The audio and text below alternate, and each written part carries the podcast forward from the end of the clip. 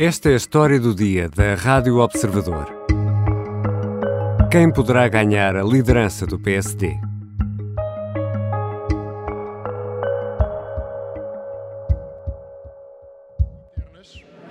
O primeiro ponto foi a aprovação de uma proposta da Comissão Política Nacional de antecipação das eleições, que foi aprovada com eleições em 28 de maio de 2022 uh, e congresso no dia no primeiro fim de semana de julho. Paulo Mota Pinto é o presidente da mesa do congresso e por inerência do Conselho Nacional do PSD.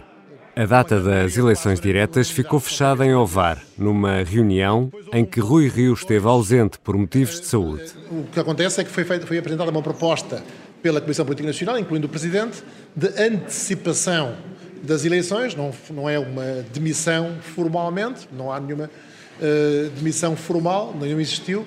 O que houve foi, como foi anunciado, uma proposta de antecipação das eleições. As eleições para a liderança do PSD ficaram marcadas para 28 de maio. O Congresso vai ser a 1, 2 e 3 de julho, no Porto.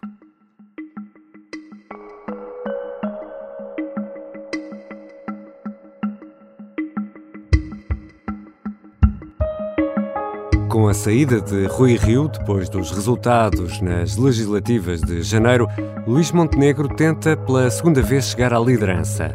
Jorge Moreira da Silva, que no passado decidiu não avançar, em pelo menos duas ocasiões, vai agora à luta. Hoje vou conversar com o editor adjunto de política do Observador, Miguel Santos Carrapatoso, sobre a corrida eleitoral no PSD. Bem-vindo, Miguel Santos Carrapatoso. Olá, Ricardo. Temos aqui dois candidatos à liderança do PSD. Conseguimos, eu acho que te vais lembrar deste jogo, encontrar sete diferenças entre os dois ou não? Bom, um é alto, outro é baixo, um usa óculos. Estás a fazer rodinhas? Outro não usa óculos. Não, mais a sério, são dois candidatos que da mesma, sendo da mesma família política, sendo do mesmo partido, obviamente são mais, é mais aquilo que os une do, do, do que aquilo que os separa, como dizia a canção. Uh, mas são têm perfis muito diferentes até e percursos, sobretudo percursos políticos muito diferentes. Uh, Luís Montenegro mais sólido na parte do aparelho partidário e depois no Parlamento destacou-se como um líder parlamentar ainda hoje relembrado pelas suas capacidades oratórias e pela forma como defendeu o governo de Pedro Passos Coelho naquela altura tão sensível da vida política do país. Jorge Moreira da Silva, alguém que foi sempre sendo cooptado para gabinetes e para ajudar a pensar e ajudar a coordenar programas. Foi assim com Cavaco Silva, foi assim com Durão Barroso, foi também assim com Pedro Passos Coelho esteve na Europa enquanto eurodeputado, fundou uma, um, uma plataforma uh, de, de, para pensar o país, agora estava na OCDE, portanto, são percursos muito diferentes. Se quisermos eh, simplificar, e é uma simplificação até injusta para ambos, um é mais académico, outro é mais político. E há uh, diferenças uh, no campo ideológico ou no campo de do caminho a escolher para o PSD? Estamos numa fase muito prematura da corrida à liderança do PSD, ainda que falte menos de um mês, mas se há aspecto que já ficou evidente, e pelo menos é aquele que está a ser mais explorado pelas duas candidaturas, é a relação que o PSD deve ou não ter com o Chega. Está a tornar-se um tema de campanha. Jorge Moreira da Silva disse claramente com aqueles senhores: Eu não falo. Comigo não na casa do PSD não cabem racistas, xenófobos e populistas. Uh, Luís Montenegro tem sido mais ambíguo. Eu tenho também a obrigação de ser claro e de dizer que os valores e princípios do Partido Social Democrata não estão a ser violados com esta solução do governo e com esta solução de apoio parlamentar. E também se percebe porque é que tem sido mais ambíguo. Convivo muito bem com aquilo que é hoje a governabilidade e a estabilidade governativa que se alcançou eh, nos Açores. É ele que tem mais responsabilidades de ganhar estas eleições e, no fundo, é ele que terá mais probabilidade de vir a lidar uhum. com André Ventura. Portanto, também se percebe que há aqui um, um efeito tático uh, de ambas as candidaturas. É evidente que nem Montenegro nem Jorge Moreira da Silva uh, se identificam com o programa do Chega. Agora, o que fazer com o Chega é que aparentemente os distingue nesta altura do campeonato. Miguel, quando falamos uh, em PSD, ouvimos sempre falar falar nas estruturas do partido, nas conselhias, nas eh, distritais. O voto nestas diretas é por militante, mas eh, afinal, qual é aqui a importância da estrutura nestas eleições? Há, um, há uma enorme eh, mistificação em torno do chamado voto livre. É evidente que o voto é sempre livre. Ninguém aponta uma pistola ao militante do PSD para votar no fulano A ou no cicrano B mas historicamente são as estruturas, e estamos a falar de conselheiros, portanto, a nível conselhio e distritais, quando falamos a nível distrital, que eh, mobilizam os seus militantes. E, depois, e por isso é que há historicamente determinadas figuras pelo território nacional que, pela sua capacidade de mobilização, por serem líderes regionais, conseguem convencer uh, determinado conjunto de pessoas a votar no candidato Y ou no, ou no candidato X. E é, é, é o chamado, uh, e é um termo que ganhou alguma, uh, para, para, ser simpático, uma conotação negativa, que é o termo, termo, aliás, do cacique. Mas este voto cacicado desempenham um papel importante em todas as eleições do PSD, com todos os candidatos do PSD. Gerou-se nas últimas eleições aquela uh, conversa em torno do Rui Rio, candidato puro, que não dependia das lógicas do aparelho. Isso é a uh, maior das mentiras. É evidente que Rui Rio também teve um trabalho muito importante de cacicagem. Não seria ele, seriam outros por ele. E há uma expressão muito interessante no, no texto que assinas com o Rui Pedro Antunes sobre a contagem de espingardas uh, no PSD, que está disponível em observador.pt, que é uh, Jorge Moreira da Silva precisa de um salvador. Neste caso é de um Salvador Malheiro. Salvador Malheiro, a personagem que nos temos habituado a, a, a falar nos últimos tempos, nos últimos anos de, de, de, Rui Rio, era exatamente essa imagem. Esse, eu, o Rui Pedro já não me deixa escrever esse termo nos textos, mas eu escrevia sempre era o Kingmaker, ou foi o Kingmaker de Rui Rio, porque de facto fazia isto, sem qualquer desprimor, fazia o trabalho sujo. Ia às terras, falava com os militantes, convencia-os a votarem em Rui Rio, fazia acordos, estabelecia compromissos que é precisamente o caso de Salvador Malheiro, que era até há bem pouco tempo líder distrital de Aveiro e vice-presidente do PSD. Vamos então uh, a contas, Miguel Santos Carrapatoso. Nesta altura, uh, a nível das distritais, como é que está a contagem? Ao dia de hoje, e é importante sempre sublinhar que este exercício comporta algum nível de, de imprevisibilidade. Fica feito o aviso. Ao dia de hoje, Luís Montenegro claramente tem a vantagem nesta corrida à eleição do PST. Portuguesas e portugueses, sou candidato a presidente do Partido Social Democrata para ser primeiro-ministro de Portugal. Tem o apoio Assumo da esmagadora maioria das uh, estruturas distritais do PSD, já muita gente lhe manifestou apoio, já muita gente apareceu a dizer que era ele o candidato uh, mais bem posicionado a suceder a Rui Rio. Se quisermos pôr uma porcentagem, diria que Luís Montenegro lidera com uns confortáveis, para ser simpático, 60%, 65% de hipóteses vencer as eleições do PSD. E há distritais mais importantes eh, do que outras, desde logo por causa do número de militantes, não? Claro que há, e é importante também explicar isso. Uh, apesar de serem muitas distritais, a corrida do PS, à liderança do PSD decide -se sempre, ou decide-se em grande parte, em quatro. Porto, Lisboa, Aveiro e Braga. Neste momento, e olhando para, para os dados que são públicos, o próprio partido disponibiliza esses dados, estas quatro estruturas distritais reúnem mais de 20 mil militantes em condições de votar.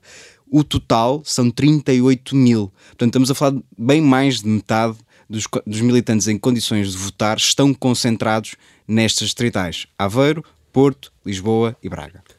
Já vou voltar a esse número dos 38 mil uh, habilitados a votar, mas queria uh, antes, e já que falamos das distritais, olhar também para as conselhias, porque também há aqui elementos importantes nas conselhias. É? Precisamente, e é isso que às vezes confunde um bocadinho quem não está habituado a olhar para este tipo de, de fenómenos. Uh, para termos uma ideia, Barcelos eh, com cerca de mil e tal, quase mil e cem militantes em condições de votar, tem mais gente do que a Distrital de Setúbal. Hum.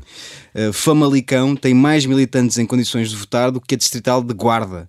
Portanto, se andarmos pelo, pelo país fora, se falarmos de Porto Alegre, Veja, Évora, uh, Castelo Branco, estamos a falar de universos eleitorais de 200 militantes, 300. Por isso é que é importante, às vezes, não olhar apenas para as distritais, mas olhar também para as conselheiras mais fortes, que estão sobretudo concentradas em Aveiro, Braga, Porto também, mas sobretudo Aveiro e Braga, que são fenómenos muito engraçados, onde o PSD tem raízes muito próprias.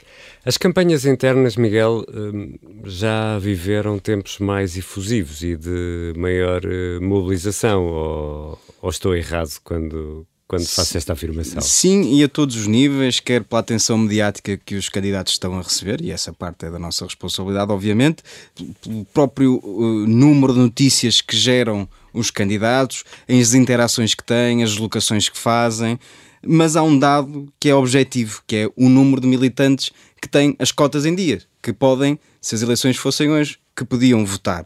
Neste momento temos 38 mil militantes em condições de votar. O tal número que deixámos pendurado de há pouco. Estamos a cinco dias de terminar o prazo de pagamento de cotas.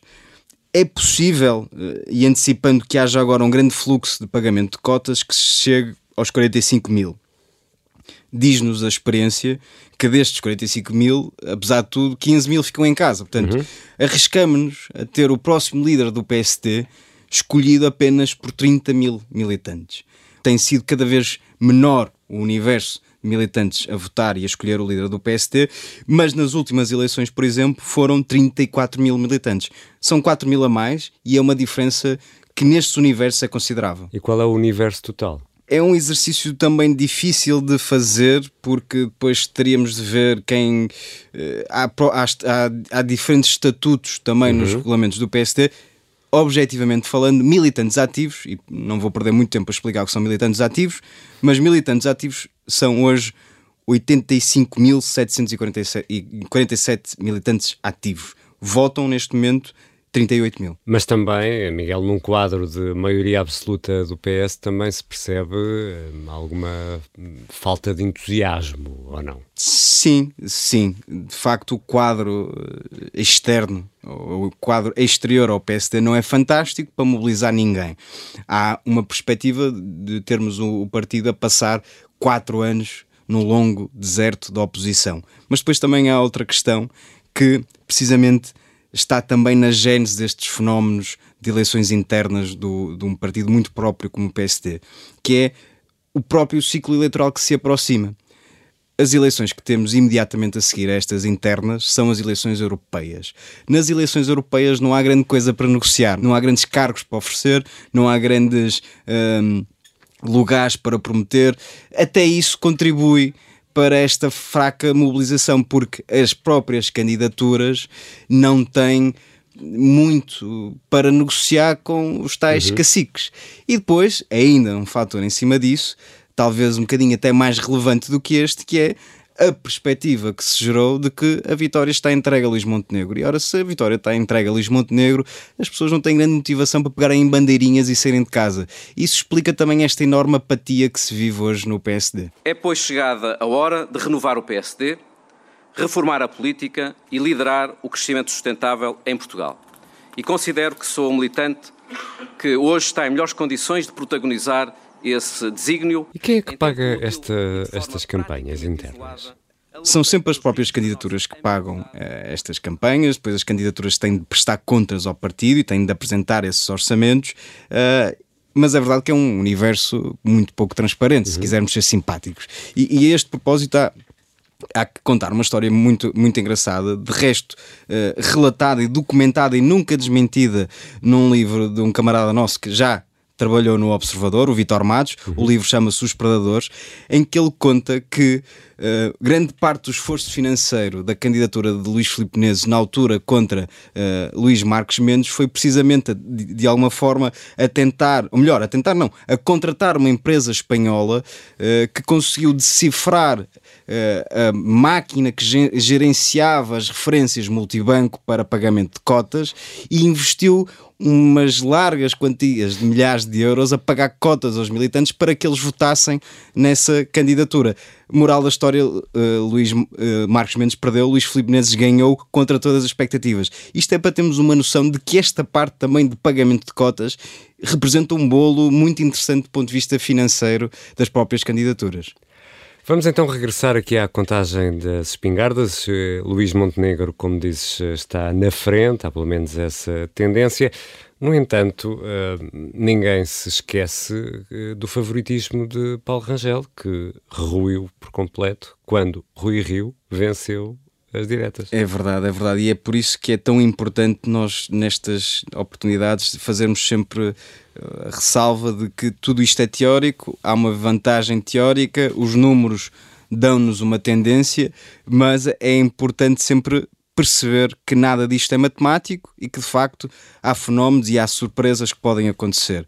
Acontece que desta vez um, Luís Montenegro tem ainda mais estruturas do que Paulo Rangel tinha na altura tem uma, muito conforto em Lisboa, na Distrital de Lisboa, conseguiu a Madeira, conseguiu os Açores, uh, tem o Porto muito controlado. O Porto, o, Rui Rio teve uma vitória absolutamente surpreendente no Porto. Desta vez não parece que Jorge Moreira da Silva consiga surpreender. Portanto, Luís Montenegro fez um caminho muito sólido em termos de. Uh, sedução das estruturas e dos líderes regionais, e depois há outro aspecto que é uh, o rioísmo não existe sem Rui Rio. Jorge Moreira da Silva é verdade que está a colher muitas simpatias e muitos uh, apoiantes próximos do Rui Rio, mas Rui Rio de facto despertava junto dos militantes uma genuína admiração pelo percurso que tinha feito enquanto Presidente da Câmara e pela imagem que sempre criou à volta de si próprio. Jorge Moreira da Silva é, quer se queira, quer não, desconhecido por uma grande fatia de militantes do PSD. O PSD tem, portanto, o direito e a obrigação de escolher um candidato a líder eh, que será o voto das portuguesas e dos portugueses, não apenas o próximo líder do partido, mas também o próximo primeiro-ministro. É nisso que eu aposto e é por isso que aqui estou. Mas tem o apoio de nomes importantes, como Francisco Pinto Balsemão. Eh, os barões, Miguel, ainda arriscam alguma coisa no PSD? Obviamente que riscam e têm um peso próprio. A questão é que eh, servem mais para credibilizar uma candidatura que é muito não diria muito, mas que é desconhecida ou quase desconhecida e servem mais para dar esse, esse, essa chancela de credibilidade mas o voto é, vale o mesmo que o militante celúrico da Beira. Mas o PSD já é muito mais, já há muito tempo que deixou de ser um partido de barões, já é um partido de operacionais, de ilustres desconhecidos, de gente que se junta nestas alturas do campeonato para eleger um líder. E, portanto, já são poucos os barões. E os que existem valem pela chancela de credibilidade que dão mas valem um voto como os outros. E que vida é que vai ter este futuro líder do PSD com uma bancada parlamentar que não escolheu e, e com uma maioria absoluta do PS para quatro anos, pelo menos até ver? Sim, uh, é uma vida eh, muito difícil, é um ciclo eleitoral muito complicado.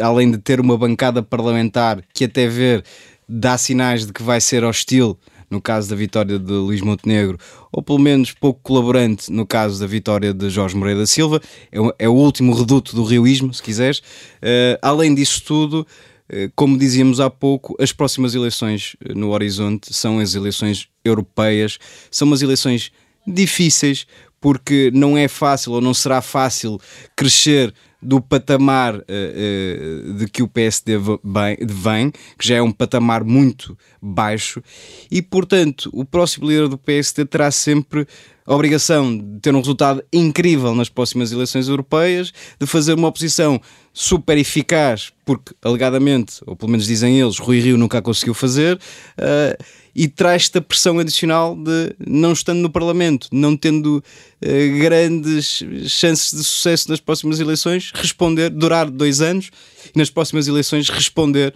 perante isso não me parece que tenha vida facilitada, para dizer o mínimo. E há potenciais candidatos eh, que escolheram ficar quietos por agora? Não faltam, não faltam. Aliás, a, a, lista de não candidatos é seguramente muito superior à lista de, dos dois candidatos que decidiram ir a jogo. Mas o nome mais evidente e de, que todo, muita gente fala no PSD é o nome de Carlos Moedas. Ele foi desafiado a avançar várias vezes, era o desejado. Toda a gente que falava em Carlos Moedas dizia que se ele avançasse ganhava de caras. Carlos Moedas resistiu ao canto da sereia, percebe-se porquê, tinha, acabou de chegar à Câmara Municipal de Lisboa, tem de consolidar este percurso, mas daqui a dois anos, em 2024, quando se discutir novamente a, a liderança do PSD, uh, eh, Carlos Moedas já terá uma noção exata de se esteve à altura ou não do desafio da Câmara de Lisboa e o partido também saberá se Carlos Moedas era exatamente o campeão da direita, tal como se anunciou. Mas não tenho dúvidas que será sempre uma sombra do próximo líder do PSD, seja ele Luís Montenegro ou Jorge Moreira da Silva. Carlos Moedas será sempre aquela reserva para o qual o partido não hesitará a olhar à primeira falha, quer de Moreira da Silva, quer de Montenegro. Portanto, o líder, seja ele qual for, ainda não chegou, ainda não sucedeu a Rui Rio e já terá aqui um fantasma muito difícil de lidar. Obrigado, Miguel. Obrigado, Ricardo.